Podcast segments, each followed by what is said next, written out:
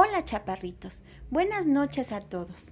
Soy tu maestra Alma y el día de hoy quiero contarte esta historia antes de dormir. Mi primer día de escuela. Esa mañana, Pablito se levantó muy nervioso. Era su primer día de colegio. Vamos, Pablito, date prisa o llegaremos tarde.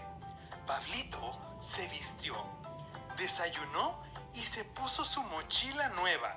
Subió al coche con su papá y se encaminaron hacia el colegio. Pablito, pues ya hemos llegado. Esta va a ser tu escuela, dijo su papá. A Pablito le daba mucha vergüenza hablar con otros niños y no sabía si su profesora iba a ser buena. Cuando entró en la clase, vio muchas mesas y muchas sillas un montón de libros y de juguetes. Además, había pinturas de colores y una pizarra muy grande.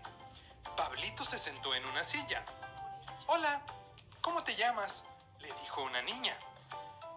Me llamo Pablo, pero todo el mundo me llama Pablito. ¿Y tú? Yo me llamo Claudia y tengo cuatro años. Pablito estaba muy contento. Había hecho su primera amiga. Al final, no iba a ser tan malo ir a la escuela. La profesora era una señora muy guapa y se llamaba Sofía. Era muy buena. Les dejaba pintar y jugar con los juguetes y por supuesto les enseñaba un montón de cosas.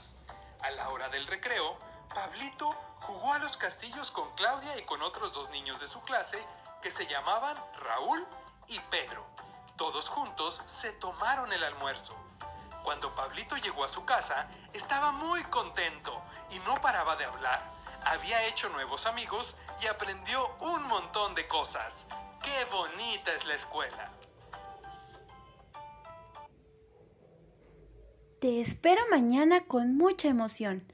Que pases bonita noche. Hasta mañana.